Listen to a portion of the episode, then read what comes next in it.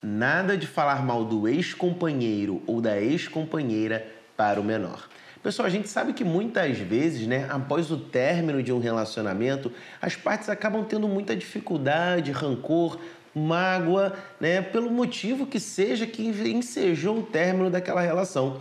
Mas o mais importante é que quando existem menores, que as partes evitem falar mal de um ou do outro na frente dessa criança. Inclusive, isso pode ser interpretado como alienação parental e trazer prejuízos ali em relação ao exercício da própria guarda por um dos genitores. Pessoal, é muito importante a gente saber disso, principalmente porque isso pode trazer até um, um, prejuízo psicológico na formação, na criação daquela criança.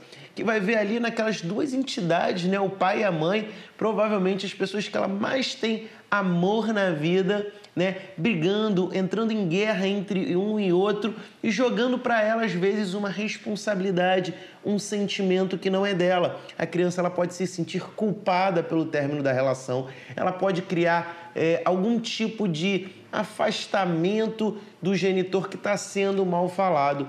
Então, pessoal, não é só porque causa alienação parental que a gente deve evitar falar mal do ex-companheiro ou da ex-companheira para os filhos menores. A gente deve evitar isso para não trazer aí um, um, mar, uma enxurrada de opiniões, pensamentos sentimentos na vida dessa criança. É muito importante a gente ter isso em mente porque o a própria separação em si já é um, um período muito conturbado na vida de um menor de idade.